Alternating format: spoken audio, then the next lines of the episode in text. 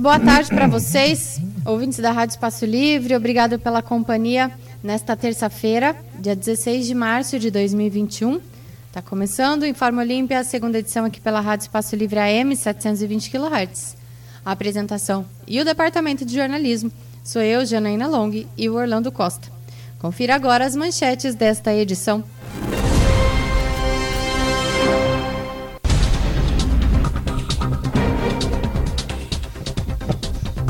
Subsídio à aviação Suzano em fevereiro foi de R$ 11,84 e R$ 16,09.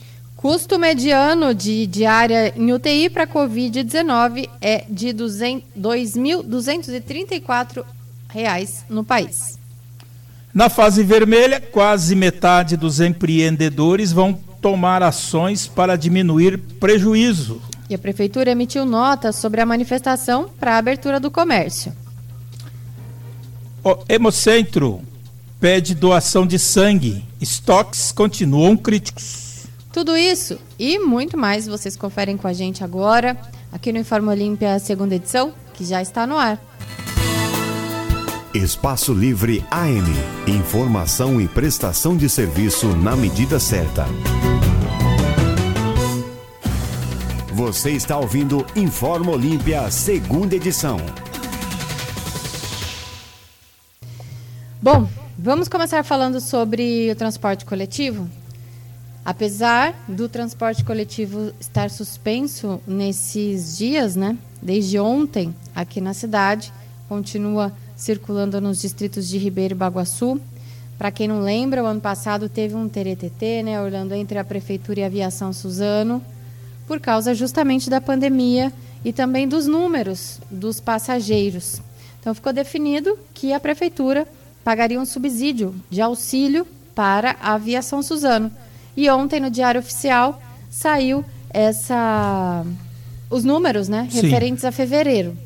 Por meio do decreto 8047 de 12 de março de 2021, o governo municipal fixou o valor da tarifa de remuneração excepcional do serviço público de transporte coletivo no município eh, para o mês de fevereiro de 2021 em dois valores diferentes para este mesmo mês. Foram pagos subsídios de 1 a 21 de fevereiro e de 22 a 28 de fevereiro. O subsídio aviação Suzano, concessionária dos serviços de transporte público na cidade, atende reivindicação feita em meados do ano passado, quando a empresa buscou na justiça a rescisão contratual, o pagamento dos prejuízos acumulados ou a subvenção das passagens, a fim de minorar os alegados prejuízos. Os valores foram definidos considerando os cálculos de apuração tarifária apresentados pela Progresso Desenvolvimento Municipal de Olímpia, a PRODEM, aprovados pelo Conselho Consultivo de Fiscalização da Tarifa de Remuneração Excepcional do Serviço Público de Transporte Coletivo. Assim, a tarifa de remuneração excepcional para fins de subsídio ao transporte público coletivo, com base na Lei Municipal 4.572, de 16 de dezembro de 2020, regulamentada pelo Decreto Municipal 8012, de 8 de fevereiro de 2021, apurada conforme dados técnicos pelo método GPOT, pela Prodem, para o período de 1 a 21 de fevereiro de 2021, foi de R$ 11,84. E para o período 22 a 28 de fevereiro de 2021, foi de R$ 16,09. O decreto informa ainda que a tarifa pública ao usuário permanece inalterada, mantidos os valores de R$ 4,10 para as linhas urbanas, R$ 4,55 para o distrito de Ribeiro dos Santos e R$ 5,20 para o distrito de Baguaçu. De acordo com o decreto, o município poderá subsidiar o serviço de transporte coletivo durante o período da pandemia. No entanto, não é possível ter um valor global seguro do quanto este subsídio representa para os cofres públicos, uma vez que, junto ao decreto, estipulando valores por passageiros, não é divulgada a quantidade deles naquele período. Vocês entenderam, né? Em janeiro a gente falou sobre isso. Muita gente ligou aqui na rádio, ah, a tarifa do ônibus vai subir? Não. A tarifa do ônibus para o usuário continua igual. O que tem essa variação é o subsídio que a prefeitura vai pagar para a autoviação Suzano por cada passageiro, né, Orlando, Sim. que deixa de utilizar o serviço. É isso, né?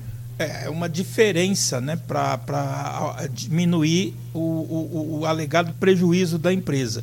Então, a empresa propôs à prefeitura, via justiça, ou o cancelamento do contrato, de forma unilateral, ou o, o, o aumento da passagem, que eles sugeriram iria para cerca de 12 reais, ou o subsídio. Né? E, obviamente, o executivo optou pelo subsídio, né? para que não sofra nenhum, é, nenhum tipo de, de, de solução de continuidade o transporte público. Porque, senão, se cancela, ah, tem que fazer uma outra concorrência, e vai para cá e vai para lá, demora um século. Se não subsidia, a empresa não é, mais continuaria tomando conta ou executando o transporte coletivo.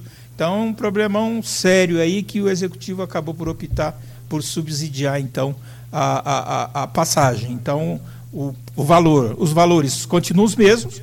O passageiro vai lá, paga seus R$ 4,10 na área urbana e depois, mediante aí esse cálculo feito, esse cálculo, essa apuração técnica, o, o executivo municipal então é, repassa valores, é, os valores apurados né, do subsídio dividido pelo número de, de passageiros que teria que usar o coletivo e que não está fazendo uso dele. Sim, lembrando a todos que até o dia 30, pelo menos, o transporte coletivo está suspenso aqui no município de Olímpia. Nos distritos de Ribeiro e Baguaçu, as linhas continuam, tá bom? Ontem, gente, teve uma manifestação aqui de manhã dos comerciantes em Olímpia, né, solicitando a abertura do comércio. Foi o maior buchicho aí nas redes sociais. E eu encontrei uma pesquisa hoje do Sebrae que pelo menos 45% dos donos de pequenos negócios do estado de São Paulo afirmaram que vão ter que tomar alguma ação né, para tentar diminuir os prejuízos com o aumento das, das restrições em todas as regiões do estado de São Paulo. Estado de São Paulo que desde o dia 6 de março está todinho né, na fase vermelha. Entre as ações citadas pelos empreendedores estão intensificar a higiene do ambiente de trabalho, reduzir a mão de obra, reduzir estoque, suspender atividades ou colocar os funcionários em home office, demitir funcionários, intensificar ou implementar entregas. E alguns ainda não sabem o que fazer.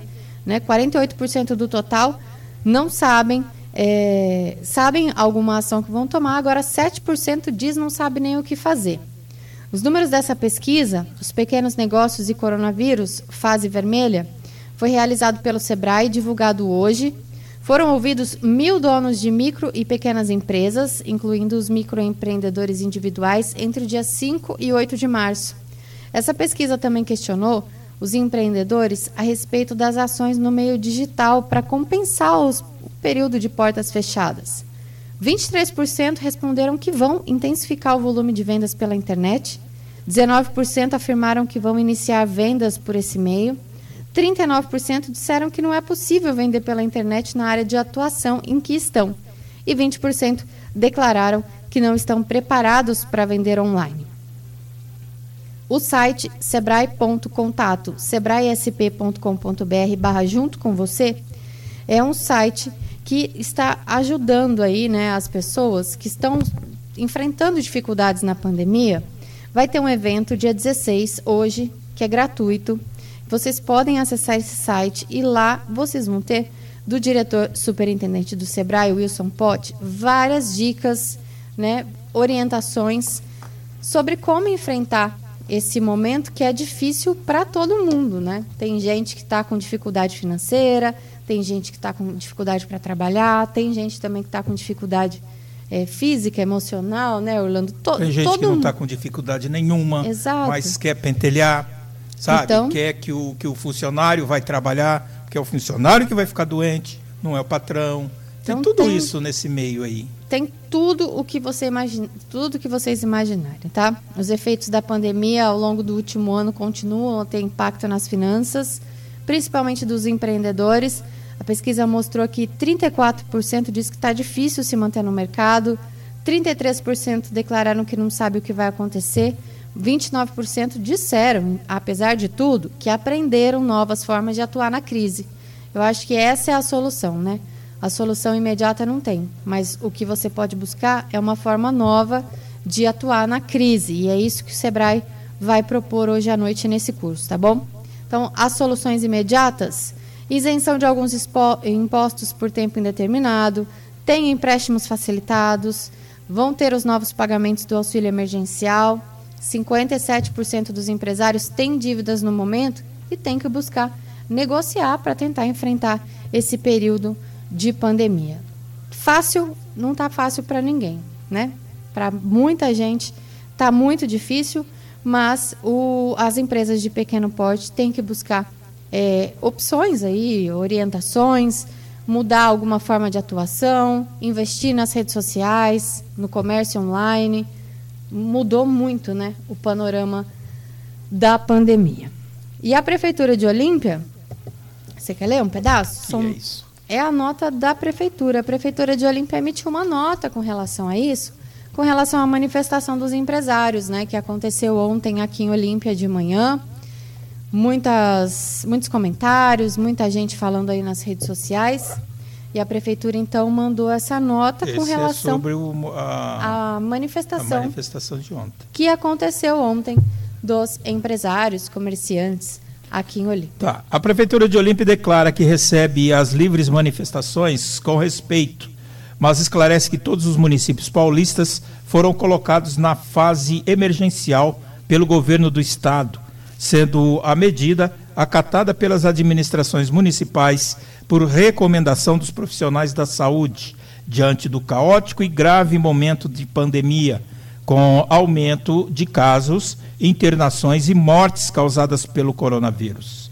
O município reforça que desde o início tem estruturado o sistema de saúde local, usando recursos federais, estaduais e principalmente do município, garantindo a não interrupção do atendimento, que é responsável não só por pacientes de Olímpia, como de toda a microrregião. Os investimentos possibilitaram a ampliação da capacidade de leitos hospitalares que em um ano passaram de apenas dois leitos de UTI Covid para 15, o que representa um aumento de 650%.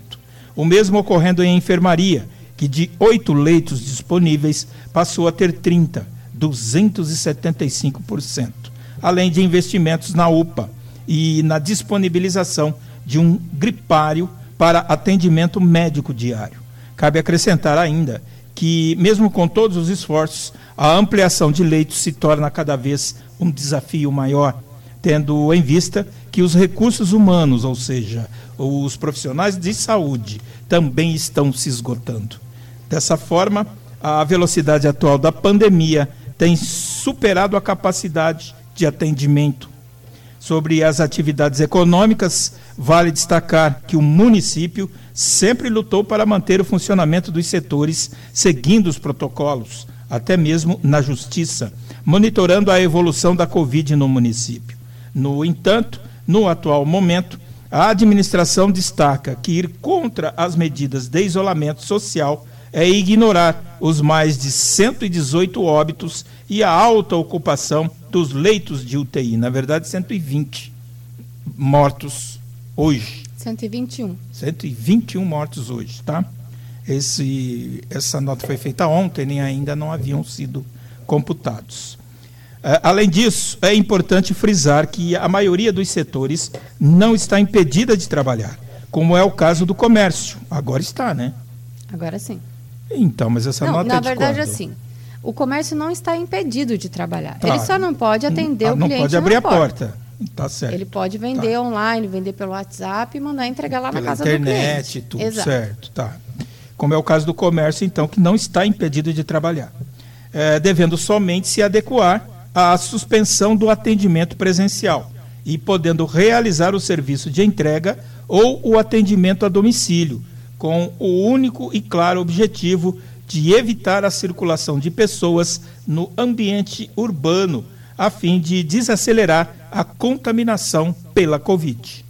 O governo municipal reconhece a gravidade da crise econômica e seus impactos e mantém canal aberto com todos os setores, inclusive adotando medidas para auxiliar os empreendedores a atravessarem a crise, mas lembra que o município fica com a menor parcela da receita dos tributos arrecadados, que responde pela quase totalidade dos serviços públicos oferecidos para a população.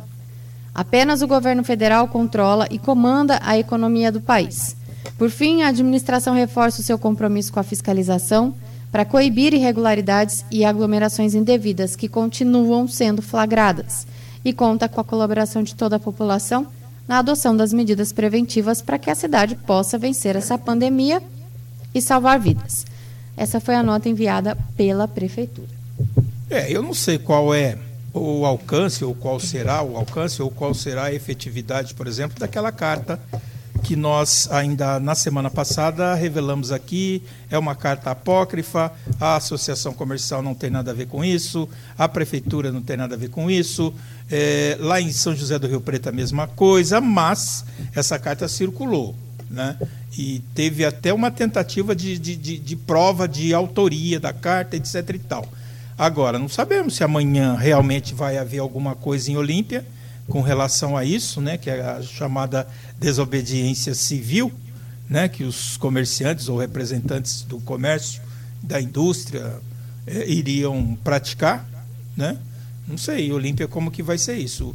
O que eh, deixa eh, um pouco a, a, desejar nesse quesito é a questão da aglomeração, que, foi, que foi feita ontem, ontem né, na cidade inclusive com a escolta da polícia e, e, e da Guarda Civil. Infelizmente, né? inclusive e, com gente sem máscara.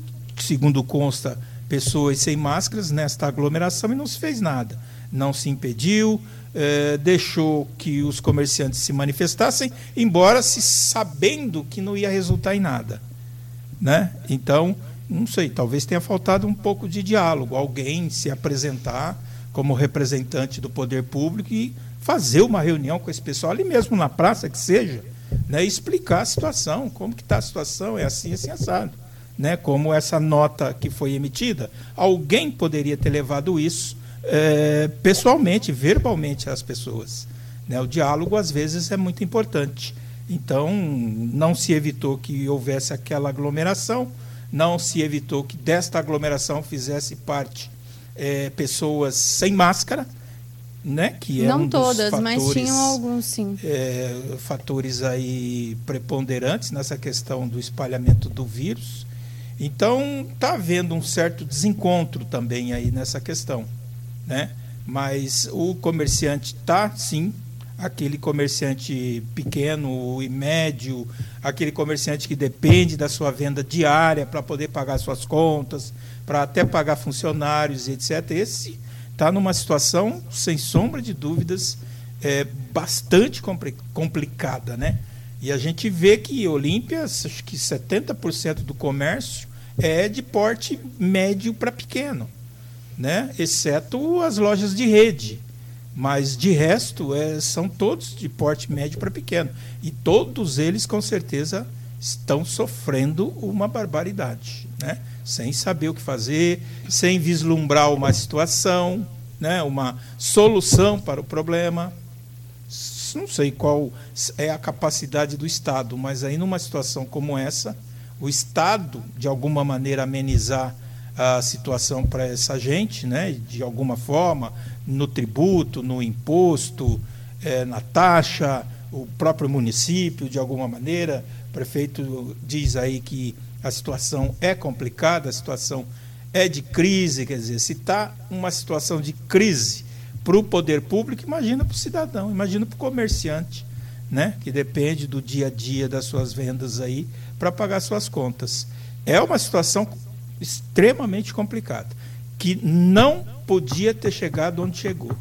Eu acho, até eu estava comentando com a Janaína de manhã, que a eleição, as eleições do ano passado também são responsáveis não pelo aumento do número de casos, mas pelo retardamento da busca de, de, de, de soluções né, ou de, de, de, de propostas de enfrentamento, né, deixou, deixou De deixaram barato, né?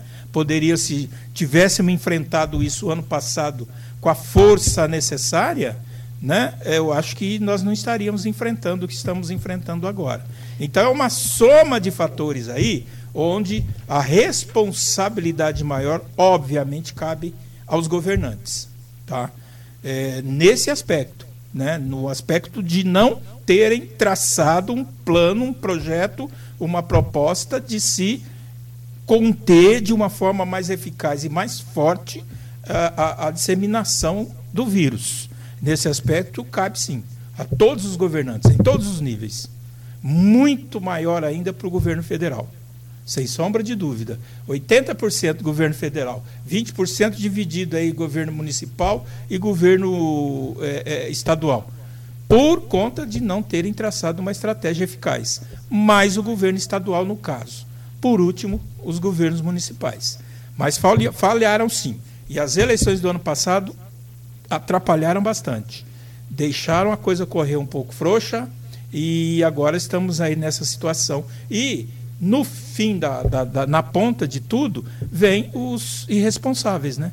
Aqueles que não estão nem aí, que acham que não é nada disso, que não é tão grave assim, e continuam se aglomerando, fazendo festa.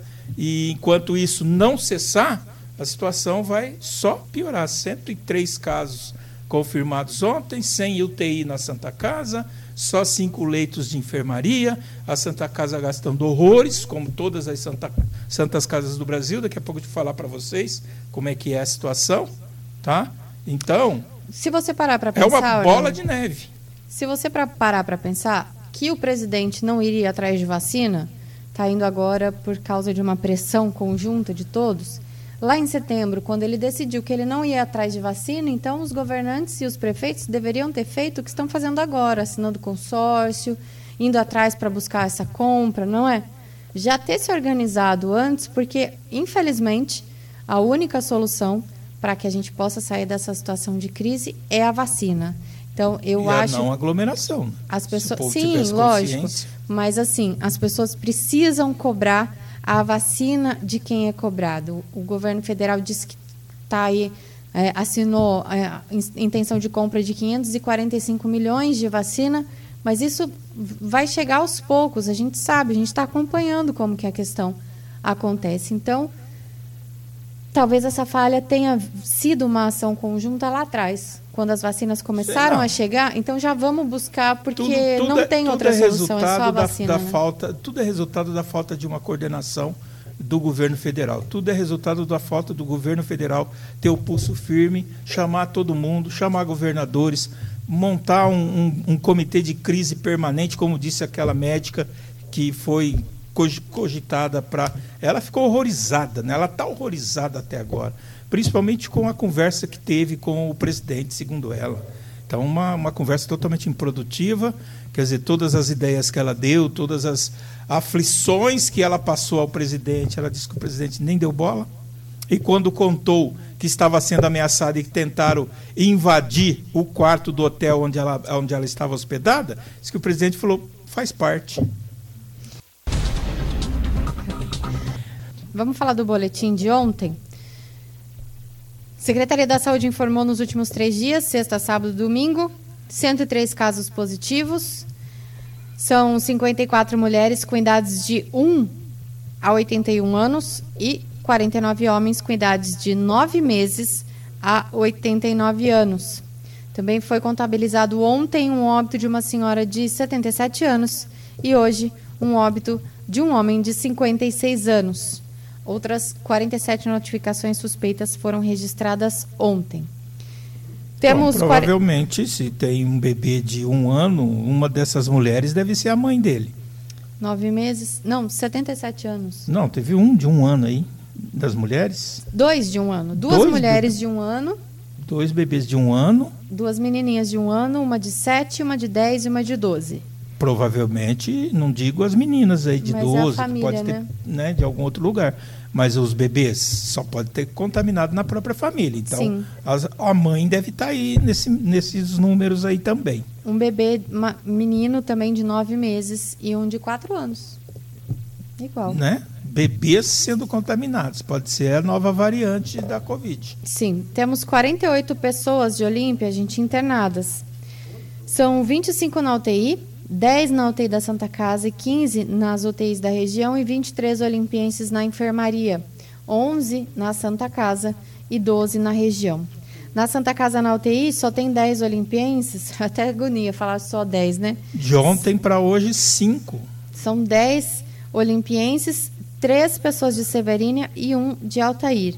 E na enfermaria tem 11 de Olímpia e 1 de Severínia. Também é, são menos 4, né? Porque ontem eram 15. Exato.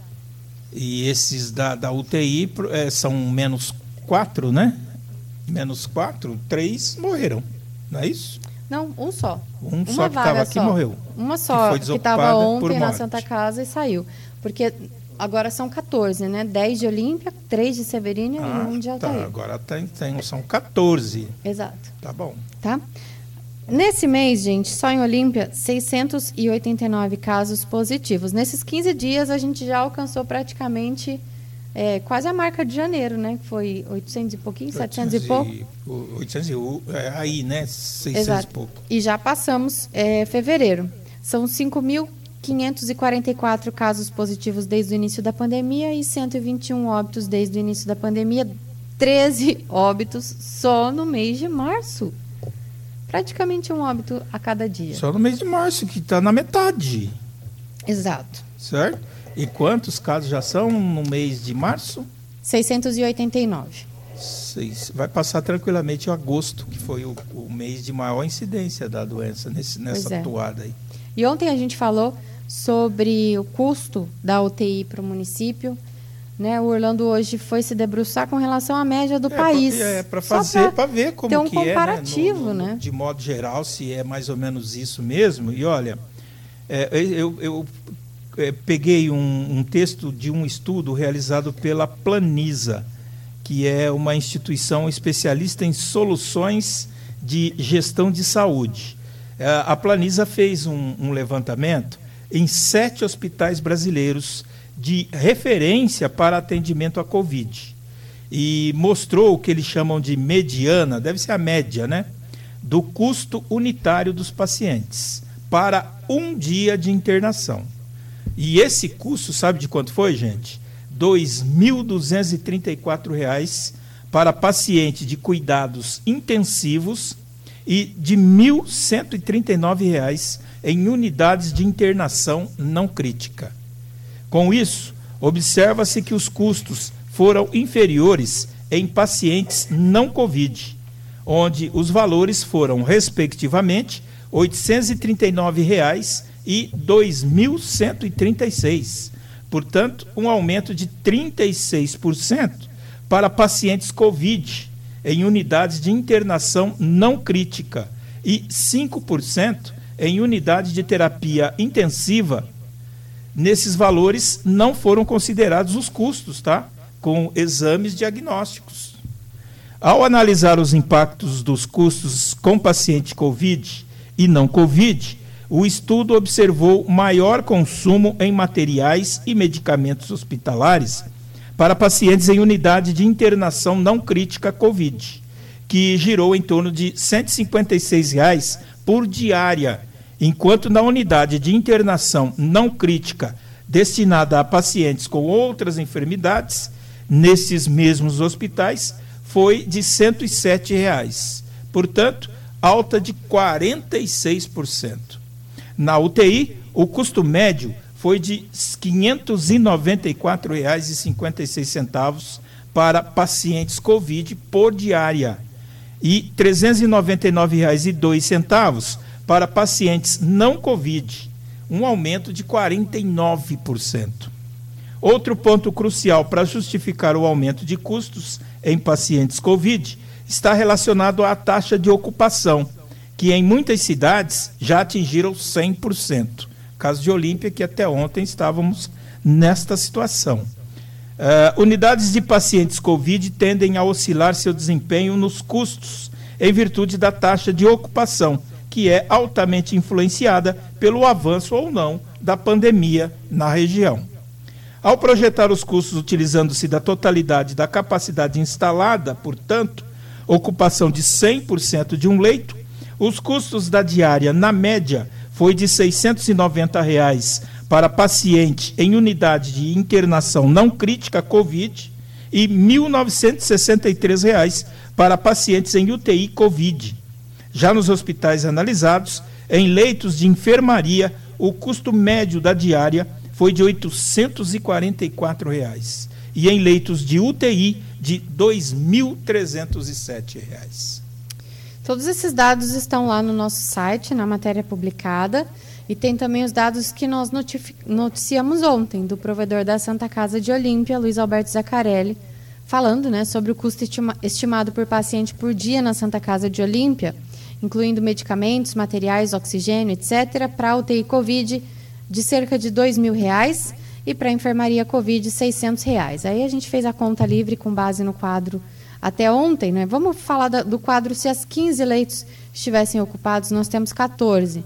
30 mil por dia e enquanto a enfermaria custaria 9 mil a cada dia da semana.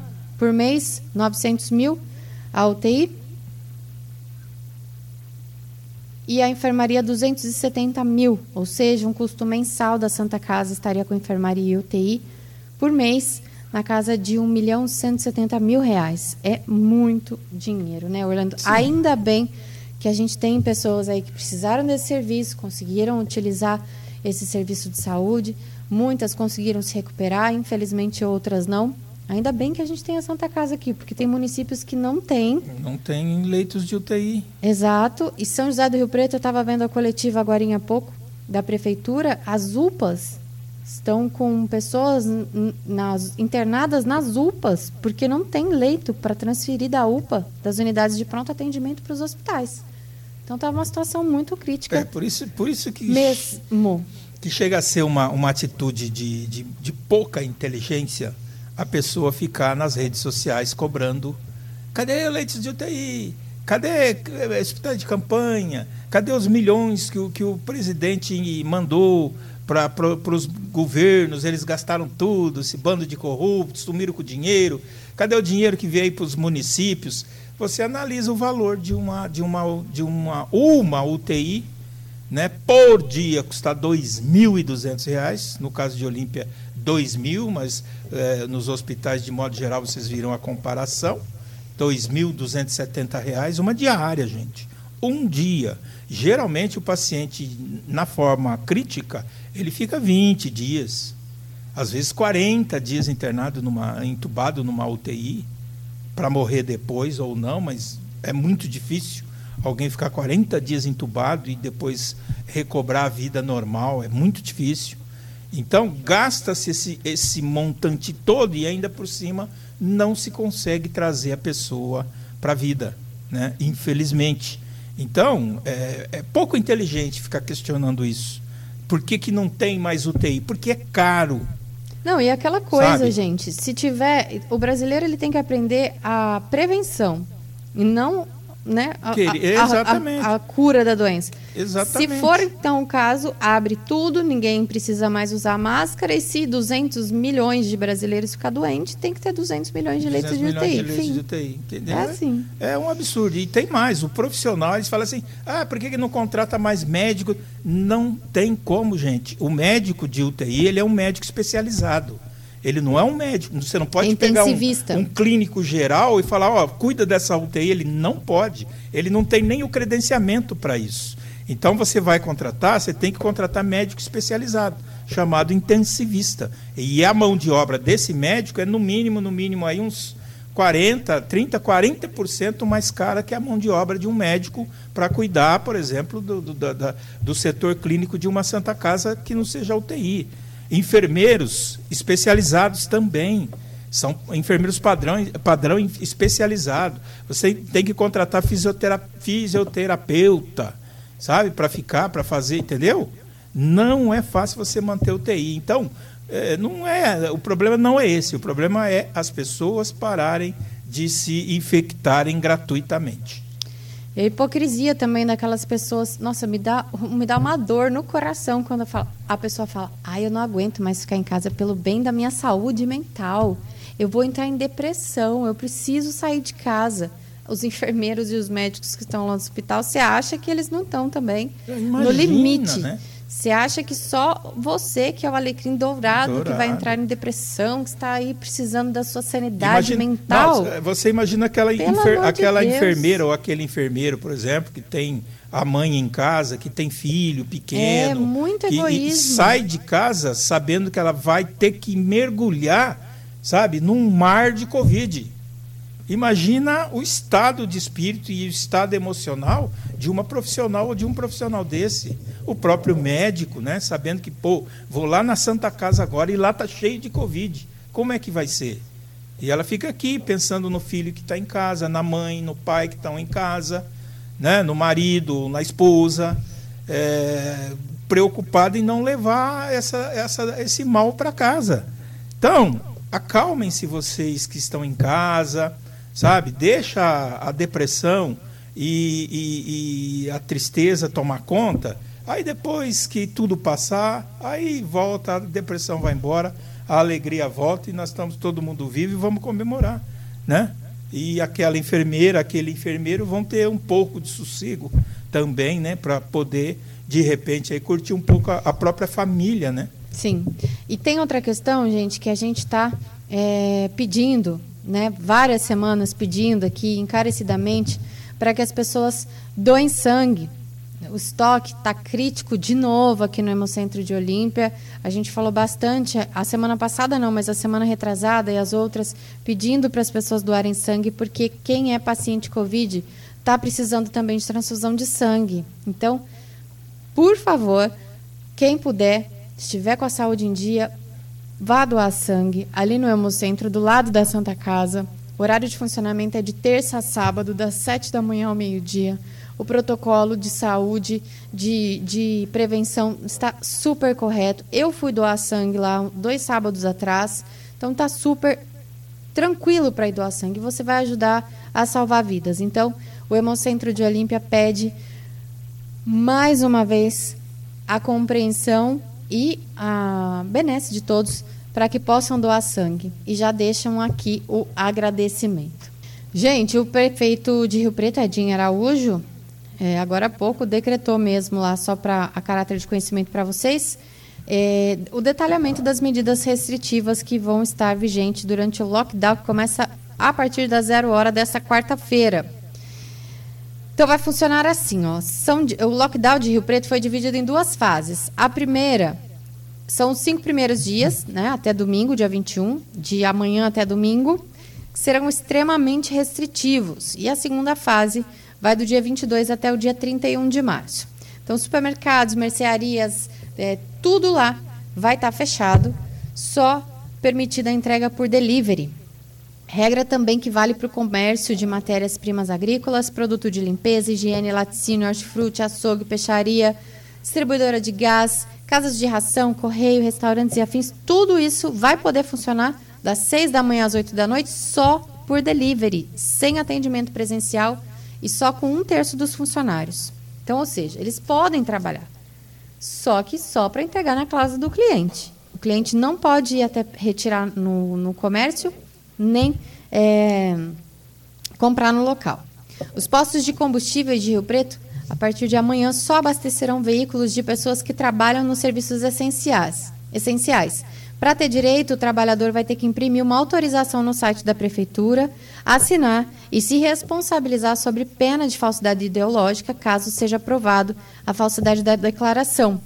Isso inclui as oficinas de manutenção de veículos e motos, serviços que só poderão ser feitos mediante a entrega de um documento que comprove que o trabalho, né, o conserto daquele carro, é de alguém que realmente trabalha nos serviços essenciais. Transporte público de Rio Preto não vai funcionar de quarta a domingo, dia 21, de 17 a 21, e a partir de segunda-feira ele vai voltar gradativo. Somente é, terão atividades presenciais atendidas as clínicas veterinárias e as áreas da saúde, assistência social, farmácias e drogarias. Tem lá todo o detalhamento, né? É, mas fato é que o prefeito Araújo, Edinho Araújo fez isso mesmo para tentar segurar o povo em casa, né, Orlando? Tem horário para dormir? Tem. Oito da noite, junto com as Ninguém galinhas. mais na rua? É, tem o toque de restrição, né? Das seis, das 20 horas às 5 da manhã. Continua o toque de restrição. As consultas médicas estão liberadas nos Também. consultórios particulares? Sim, a instrução é que ontem nas redes sociais estava um maior buchicho com relação a isso.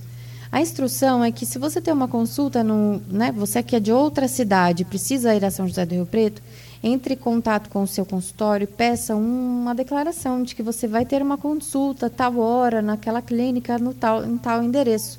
Para que, se você for abordado, você consiga provar o seu destino, tanto na entrada quanto na saída da cidade, tá? Então, essa é a recomendação aí para que as pessoas de outras cidades que precisam dos atendimentos médicos em São José do Rio Preto façam, tá? E o pessoal que entra na cidade após as oito, tudo bem? Eles vão ser abordados, né? Serão abordados, eu acredito. Porque o que, que você vai fazer em Rio Preto depois das oito? Ou você vai num hospital, né? Ou você mora em Rio Ou Preto, você- estava em outra localidade. Então aí você tem que provar, Complicado. certo? A estrutura que vai ter que se montar para garantir o cumprimento desse lockdown é algo também um pouco dispendioso. Então, vocês veem, é, gasta-se dinheiro para se é, manter uma medida sanitária, digamos assim, né? É, numa cidade, quer dizer, você tem que montar uma estrutura de fiscais, de guarda municipal, polícia militar, agentes da, da, do- do- da prefeitura. É muito complicado, ainda mais Rio Preto daquele tamanho, né? Sim, o prefeito Edinho Araújo, até na declaração dele, eu comentei com o Orlando, né? Ele diz que ele está implorando a colaboração de todos. A população e os prefeitos da região que estão na pior fase da pandemia, que eles precisam da colaboração de todos. Não queremos que ninguém morra por fome diária, ainda ele falou, que é, é o que a Covid faz, né? A pessoa morre por falta de ar, sem respirar mesmo. A gente já falou sobre isso. É, seu Edinho, mas o senhor também passou muito pé por cima da bola, viu? No, como é que chama? Memorial No memorial da Covid. da Covid-19 e ele achou estranho porque tem lá na placa ah, o logotipo né, de Olímpia, a Prefeitura da Estância Turística de Olímpia, e logo abaixo do Olímpia estilizado tá. O melhor destino é aqui, No Memorial da Covid. no Memorial da Covid, na placa do Memorial da Covid. Ele achou estranho, porque ele falou, soa estranho, né? É como aquele cemitério que tem lá em é, Guaratinguetá, não me lembro a cidade agora, que nós que aqui estamos por vós esperamos. Ai, que horror! É verdade, tem bem na entrada do cemitério. É até assim motivo de, de, de curiosidade das pessoas, porque tem essa frase lá. Então ele achou estranho que tenha também na placa eh, do Memorial do Covid essa frase. O, como é que é? Seu melhor O destino é s- aqui. O melhor destino é aqui. Não sei, às vezes as pessoas acham que isso pode ser normal, eu também entendo como normal, mas que soa estranho, soa, né? É Então que ele é- só registrou e a gente está registrando em atenção a ele esse detalhe. Sim, Sim. é porque a frase ela é, é- é da- da- da- da lo- do logotipo da cidade, né? Mas Eu que não quero ir para aquele destino lá. não agora. Gente, esse foi o Informe Olímpia, segunda edição, com os trabalhos técnicos do J. Rubens, departamento comercial do Carlos Giaconello, gerente administrativo Rodrigo Cardona e a direção geral de Miguel Ângelo Daúde. Amanhã a gente está de volta. Quem comentou aqui? Elisângela Sampaio disse que está fora. né? Eu também, Elisângela. Eu não quero esse destino de jeito nenhum. Pois é, uma hora e dez minutos, amanhã a gente está de volta, né, A? Rosa Martins, você falou?